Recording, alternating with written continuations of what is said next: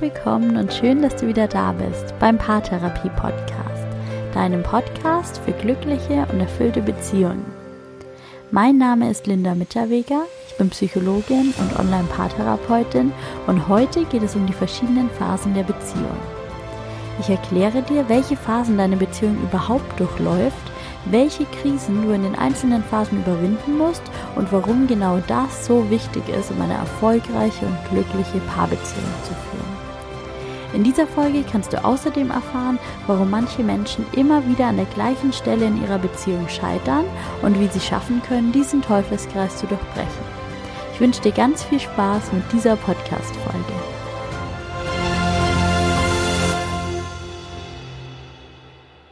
Vielleicht kennst du dieses Gefühl, ganz frisch verliebt zu sein, wenn nur du und dein Partner zählen. Wenn es ganz egal ist, was da draußen in der Welt gerade passiert, weil du niemand anderen um dich haben möchtest und in keiner Sekunde das Gefühl hast, irgendwas zu verpassen. Und dann weißt du vielleicht auch, wie sich's anfühlt, wenn sich die Beziehung nach einer gewissen Zeit eben doch verändert. Und wenn du merkst, dass es dich wieder nach draußen treibt und wenn dir kleine Dinge an deinem Partner auffallen, die ja plötzlich ganz schön nerven können und wenn die gemeinsame Zeit scheinbar ganz von selbst weniger wird. Und all das, diese Entwicklung, die ist ganz normal. Die folgt einem einfachen Schema, das man nennt ähm, den Lebenszyklus einer Beziehung. Und nach diesem Lebenszyklus durchlebt jede Beziehung fünf Phasen. Das beginnt mit dem Kennenlernen, mit dieser ganz frischen Liebe und endet am Ende mit der Trennung, entweder durch Tod oder durch Scheidung. Und diese fünf Phasen, die sind geprägt durch Veränderung und durch Wachstum. Denn jede Beziehung, das hatten wir ja schon in einer früheren Podcast-Folge, ist geprägt durch das Thema Veränderung, weil so schön und so romantisch die ersten Monate sind, so wird es eben nicht ewig bleiben. Irgendwann verlierst du meistens die Neugierde auf die Seiten an deinem Partner, die du eh schon kennst und du entfernst dich innerlich von ihm und auch von der Beziehung. Und wenn es deinem Partner mit dir ganz ähnlich geht, dann leidet ihr wahrscheinlich beide darunter und damit ähm, leidet dann die ganze Beziehung und es kommt zu einer inneren Entfernung. Aber es gibt einen Weg aus dieser Krise, nämlich wenn du Interesse an diesen neuen Facetten deines Partners entwickelst und wenn du neue, ganz veränderte Seiten an ihm kennenlernst und diese Seiten an ihm annimmst und dich begeistern lässt von ihm. Denn Veränderung, das ist immer auch eine Chance für Wachstum. Eure Beziehung, die wird sich über die Zeit zwangsläufig verändern. Und wenn du lernst, das für dich zu nutzen, dann kannst du dran wachsen und auch deine Beziehung kann auf eine neue Stufe oder wie in dem Fall hier auf eine neue Phase erhoben werden. Die Voraussetzung dafür ist, dass du und dein Partner bereit sein müssen, die Partnerschaft aufrechtzuerhalten. Ihr müsst auf Krisen reagieren und euch selbst und euer Verhalten so verändern, wie die Beziehung es eben benötigt, um daraus zu wachsen. Ihr müsst diesen tiefen Wunsch haben, die Beziehung aufrechtzuerhalten und miteinander in Verbindung zu bleiben. Und der Lebenszyklus von Partnerschaften, der ist geprägt von Krisen. Die treten zwischen den einzelnen Phasen auf. Man nennt die dann die Übergangskrisen. Und es gibt verschiedene ganz kritische Lebensereignisse, die solche Krisen und auch die Phasenwechsel auslösen. Und einige davon, die sind ganz vorhersehbar, wie zum Beispiel das eigene Verlassen des Elternhauses, Schwangerschaft und Geburt eigener Kinder, ein Umzug oder dann auch der Ruhestand.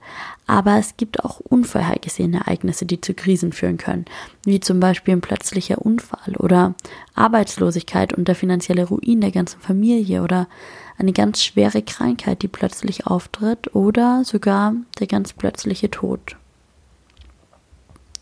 Und diese Krisen, egal ob die geplant sind oder überraschend auftreten, die stellen immer eine Chance und eine Gefahr zugleich dar denn sie bieten die Möglichkeit zur Weiterentwicklung bei gleichzeitigem Risiko zu scheitern. Und es entstehen meistens Konflikte in der Beziehung, wenn so ein kritisches Ereignis auftritt.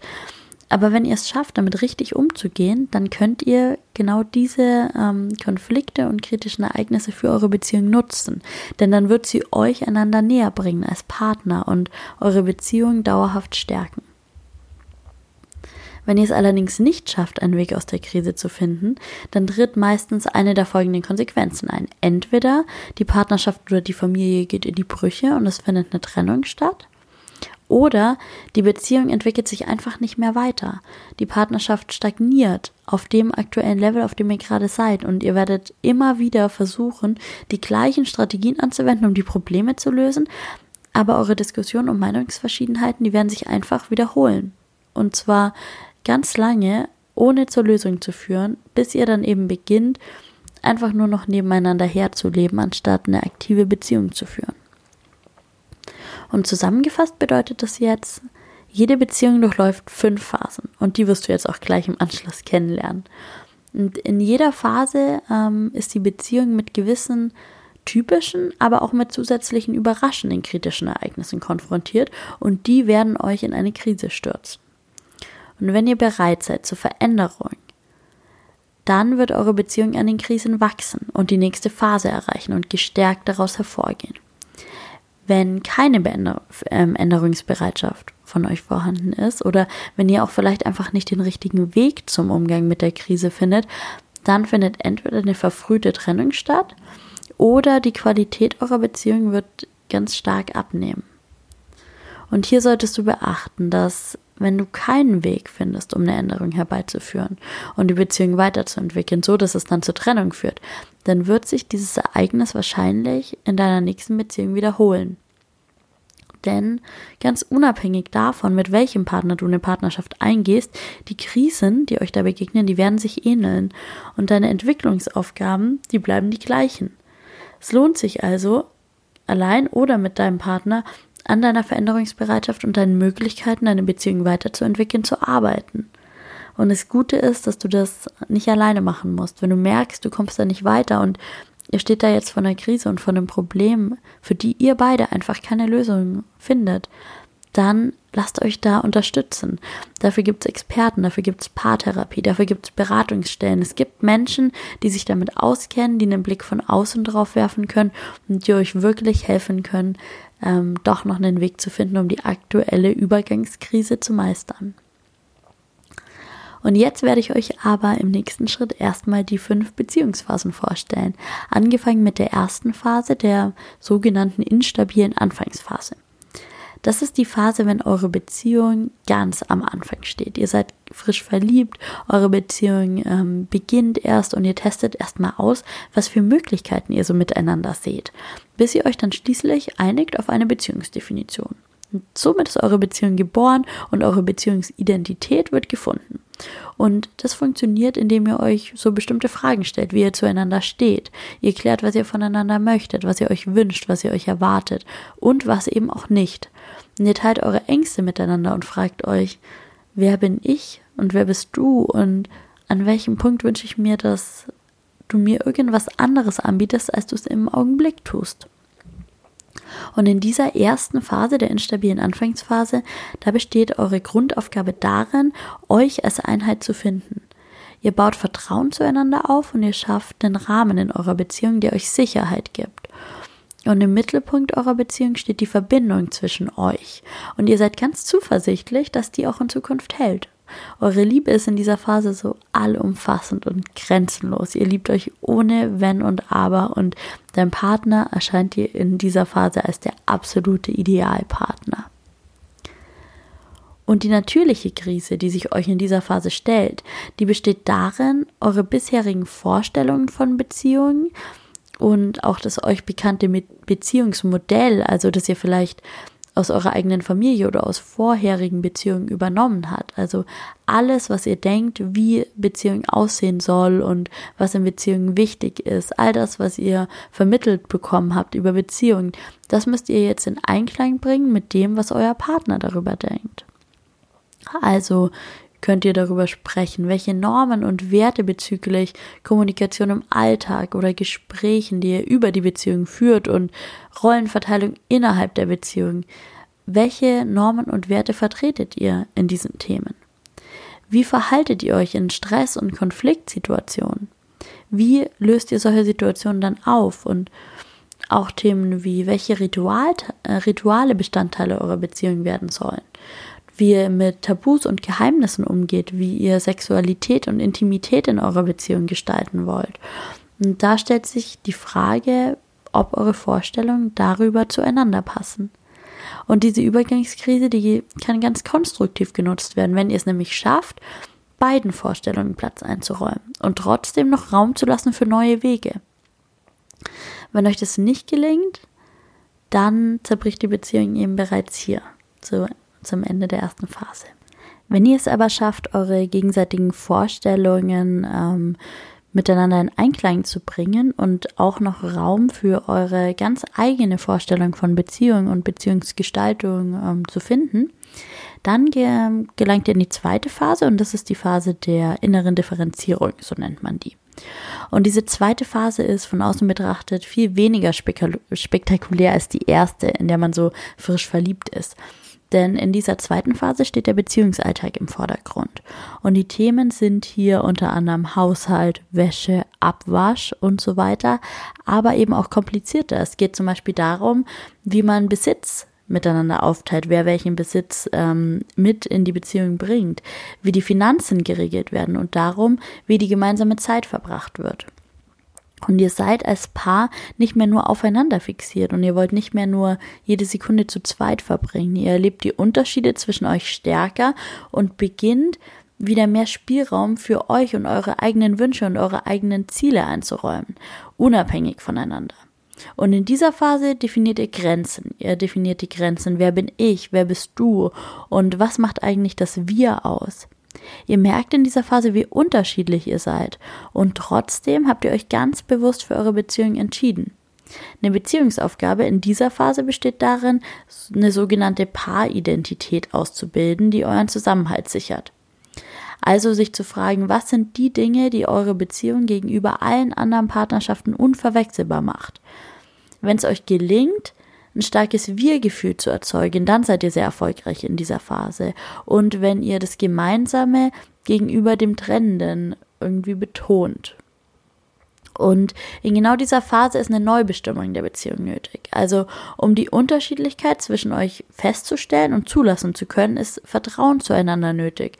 Vertrauen in deinem Partner, Vertrauen in die Beziehung und das Vertrauen darin, dass es möglich ist, eure unterschiedlichen Wünsche und Perspektiven zu integrieren. Das Vertrauen, dass eure Beziehung auch dann besteht, wenn ihr Dinge getrennt voneinander macht. Und das Vertrauen, das schafft ihr im gemeinsamen Beziehungsalltag. Und die Krise, die ihr in dieser Phase bewältigen müsst, die besteht genau darin. Gelingt euch dieser Beziehungsalltag? Seid ihr offen gegenüber neuen Rollen, die jenseits dieser bisher vertrauten Muster sind? Und ist ein fairer Ausgleich möglich hinsichtlich Berufsalltag, hinsichtlich Haushalt, Weiterbildung? Könnt ihr Konflikte lösen? Und durch einen Zusammenzug, der eben meistens in dieser Phase ansteht, der werden ganz neue Absprachen und Planungen und Verhandlungen nötig. Und in dieser Phase müsst ihr euch aufeinander beziehen und gleichzeitig Grenzen festlegen. Wenn es euch gelingt, die Aufgaben dieser Phase zu meistern und ihr es geschafft habt, eure Zuneigung zueinander aufrechtzuerhalten und Vertrauen entstehen zu lassen und euch ähm, für die Beziehung zu engagieren, wenn ihr die Bereitschaft, das alles zu machen, bewiesen habt, dann macht es Hoffnung auf eine gemeinsame Zukunft und dann motiviert es auch, ähm, Krisen gemeinsam zu überwinden. Und dann kommt ihr in die dritte Phase und das ist die Projektphase. Und in dieser dritten Beziehungsphase, da wird eure Partnerschaft erweitert. Ihr sucht euch nämlich ein gemeinsames Projekt. Und ihr legt den Fokus eurer Beziehung außerhalb dieser partnerschaftlichen Themen hin auf eine neue gemeinsame Beschäftigung. Und das gibt eurer Beziehung eine ganz neue Tiefe. In dieser Phase macht ihr es euch als Partner zur Aufgabe, dieses neue verbindende Dritte, das Projekt gemeinsam zu entwickeln. Und ein ganz typisches Projekt in dieser Phase ist die Familiengründung. Und da ist eine große Herausforderung die Unterscheidung zwischen Elternbeziehung und Paarbeziehung. Denn auch im Familienkontext muss es Nischen geben, die nicht mit dem Thema Kind besetzt sind, sondern nur der Beziehung zwischen den Eltern gewidmet sind. Aber die große Grundentscheidung in dieser Phase besteht darin, ob sich das Paar entschließt, seine Beziehung durch die Geburt von einem Kind in den Status einer Familie zu erheben oder ob es weiterhin die Paarbeziehung in den Mittelpunkt stellt. Es gibt auch ähm, andere Projekte außerhalb der Familiengründung, wie zum Beispiel ähm, sich fortzubilden gemeinsam oder beruflich gemeinsam zu arbeiten. Es kann zum Beispiel der Fall eintreten, dass ihr als Paar gemeinsam beschließt, einen Betrieb zu übernehmen oder eine Praxis zu übernehmen. Und viele Paare fangen ja auch an in dieser Phase, sich gemeinsam politisch oder in einer kulturellen Organisation zu ähm, engagieren. Oder es kann sich um gemeinsames Hobby der Partner handeln, das in dieser Phase dann verstärkt ausgeführt wird. Ähm, in jedem Fall steht ein gemeinsames Projekt im Mittelpunkt, ganz egal, ob es jetzt die Familiengründung ist, die Weltreise oder der Hausbau. Und bei diesen nicht kindgebundenen Projekten, also wenn ihr euch nicht für die Familiengründung entscheidet, sondern für ein ganz anderes Projekt, das sind so Projekte, die sind nach einer gewissen Frist beendet oder die können aufgehoben werden. Wenn ihr euch für einen Hausbau entscheidet, dann ist dieses Haus eben irgendwann fertig und damit ist euer Projekt abgeschlossen. Das ist bei der Familiengründung ein bisschen anders, weil diese Elternrolle eine lebenslange Verkettung mit sich bringt und diese Loyalitätsbindung zu den Kindern und als Familie lebenslang anhält. Wenn ihr als Partner intensiv an dem gemeinsamen Projekt arbeitet, unabhängig davon, welches Projekt es jetzt ist, dann führt es zu ähm, Zufriedenheit und zu Glück, weil ihr all eure Energie und Aufmerksamkeit und euer Interesse und ganz viel eurer gemeinsamen Zeit in die gemeinsam gefundene Aufgabe steckt und versucht, die jetzt zu gestalten. Und gemeinsam entwickelt ihr Regeln, die für dieses Projekt gelten. Und im besten Fall schafft ihr es zudem, ähm, neben einer gerechten Arbeitsteilung auch lo loyal ähm, einander gegenüber zu sein und flexibel in Bezug auf eure Rollen und die Regeln und die Beziehungsmuster. Und ihr lernt, ähm, dass ihr auch größere Konflikte lösen müsst und könnt und wie ihr euch dabei gegenseitig unterstützen könnt. Und auch am Ende dieser Phase muss, müsst ihr als Paar gemeinsam eine Krise überwinden, und zwar das Ende des Projekts. In Familien ist das eben die Ablösung der Eltern von den Kindern, wenn ihr es schaffen müsst, neue Räume als Paar zu erschließen, also Bestimmte Aufgaben, die mit dem Projekt zusammenhängen, werden nun aufgegeben und vieles muss neu bestimmt werden. In der Paarbeziehung zum Beispiel die Rolle von Intimität, Sexualität, Zärtlichkeit, das nimmt alles wieder zu. Und das Motto in diesem Übergang der Phase lautet, Neues im Vertrauten zu entdecken. Und wenn euch das gelingt, dann ähm, schafft ihr es in Phase 4. Und das ist die Phase der Neuorientierung. Wenn euch als Paar der Abschluss dieses gemeinsamen Projekts gelungen ist, dann geht eure Beziehung eben über in diese Phase der Neuorientierung. Und die grundlegenden Fragen, die ihr euch in dieser Phase stellt, die drehen sich darum, was euch beide noch zusammenhält und was euch trennt. Ihr denkt dann drüber nach, was ihr bisher erreicht habt und wie ihr diese Erfolge für eure Beziehung nutzen könnt. Und es ist Zeit, mal Bilanz zu ziehen und mal zu sagen, welche Hoffnungen und Wünsche und Erwartungen habe ich bisher in meinem Leben schon realisiert und welche gibt's noch? Welche von diesen Hoffnungen, Wünschen und Erwartungen möchte ich weiter verfolgen und in welchen Bereichen ist es für mich Zeit für eine Umorientierung? In der Phase der Neuorientierung, da findet eine Rückbesinnung statt auf ganz wertvolle gemeinsame Erfahrungen. Und ihr könnt stolz sein, dass ihr bisher alle so viele Krisen gemeinsam gemeistert habt. Und ihr wisst, dass ihr die Fähigkeit besitzt, Grenzen zu setzen und die Grenzen des anderen zu respektieren, sonst wärt ihr gar nicht so weit gekommen bis hier in diese Phase. Und jetzt, wo ihr euch wieder auf euch als Paar besinnt, jenseits von Familiengründung oder Abschluss von sonstigen Projekten, da ist auch wieder die Chance, euch auf andere soziale Beziehungen zu konzentrieren, die eben in den letzten Jahren vielleicht zu kurz gekommen sind. Es bietet sich also die Möglichkeit, neue Verwandtschafts-, Freundschaftsbeziehungen zu pflegen, die ihr davor vielleicht vernachlässigt habt und euch so Begleiter zu suchen, die euch in euren weiteren Lebensjahren an, zur Seite stehen. Und in dieser Phase, da werden ganz viele Grenzen neu bestimmt. Innerhalb, aber auch außerhalb eurer Partnerschaft. Wenn bisher ein Partner sehr karriereorientiert war, dann gelingt vielleicht jetzt ein Blick in das Leben außerhalb des beruflichen Erfolgs. Und der Partner von euch, der vielleicht eher familienorientiert war, vielleicht schafft der nochmal in dieser Phase den Einstieg in, ja, in ein Berufsfeld außerhalb des eigenen Haushalts. Ihr könnt profitieren von dem Selbstvertrauen, aber auch von dem gegenseitigen Vertrauen in eurer Beziehung, das ihr jetzt eben schon über Jahre aufgebaut habt. Und die Gefahr in dieser Phase besteht allerdings darin, sich nach Abschluss des gemeinsamen Projekts auf so eine rein formale Beziehungsdefinition zu beziehen, wenn die Partner dann eigene Wege gehen, ohne die Paarbeziehung wirklich zu leben. In der Phase der Neuorientierung seid ihr auch erstmals damit konfrontiert, euch mal mit dem eigenen Tod auseinanderzusetzen. Stellen sich Fragen, wie ihr euer weiteres Leben gestalten möchtet. Themen wie Krankheit und Gesundheit, Mobilität, Immobilität nehmen zu. Es hat einen höheren Stellenwert als früher.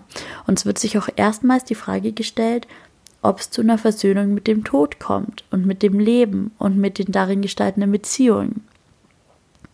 Bei vielen Paaren stellt sich zudem hier die Frage, ob es zur Trennung kommt oder ob die Beziehung aufrechterhalten wird.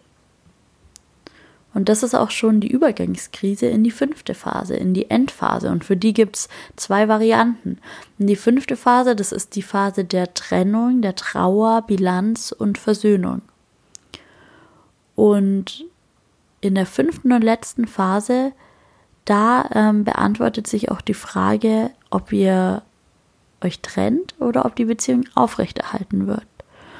Und in unserer Gesellschaft ist die Versöhnung das Ideal, dem Tod entgegenzutreten, ohne zu bereuen. Das ist, was wir hier als Ideal ansehen.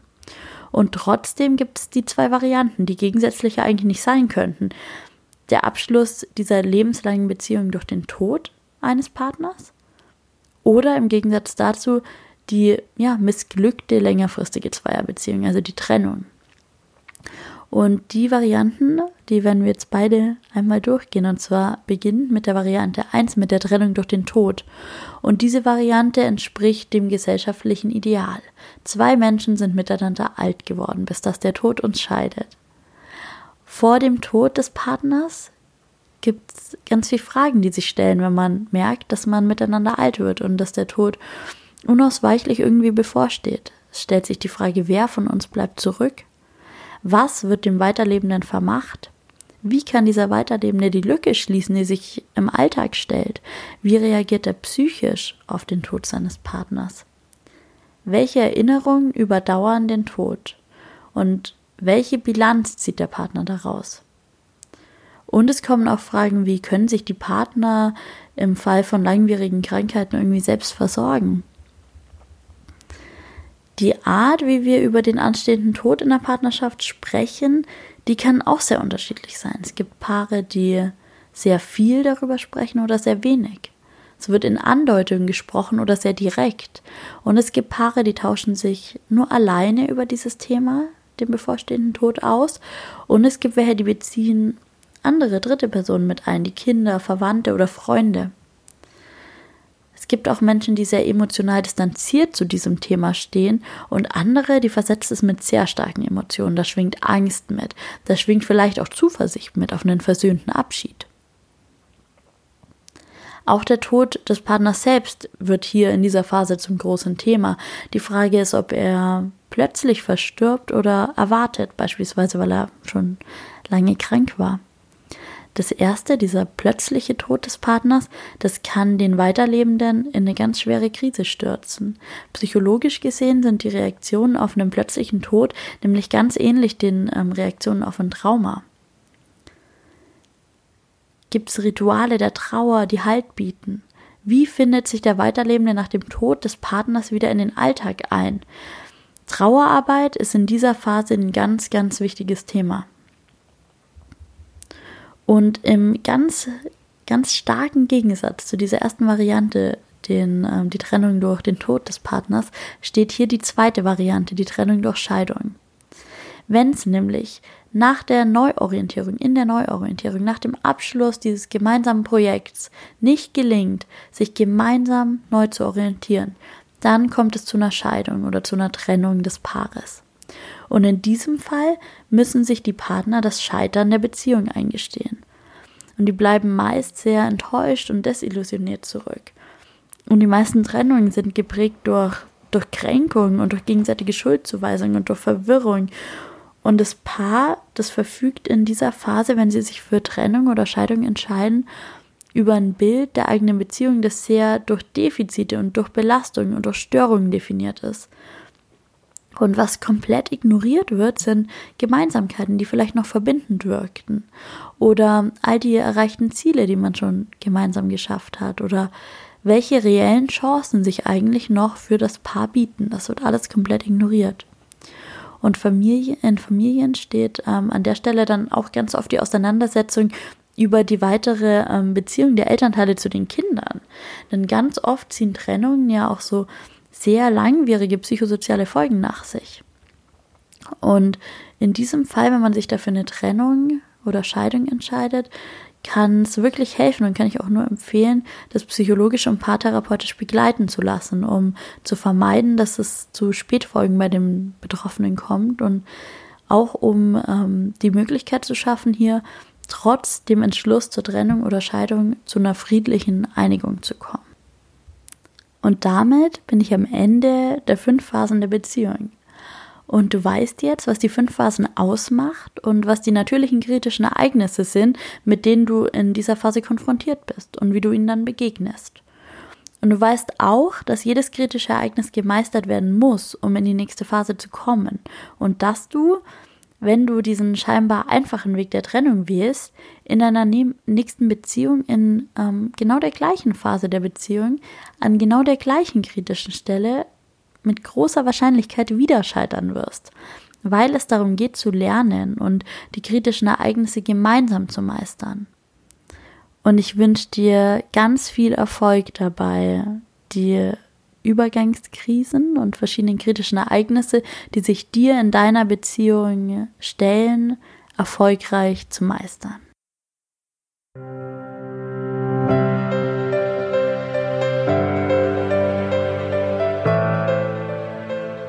Ich hoffe, du hast jetzt gut und verständlich erfahren, welche die fünf Beziehungsphasen sind und was sie ausmachen und wie es dir gelingen kann, in allen Phasen erfolgreich zu leben.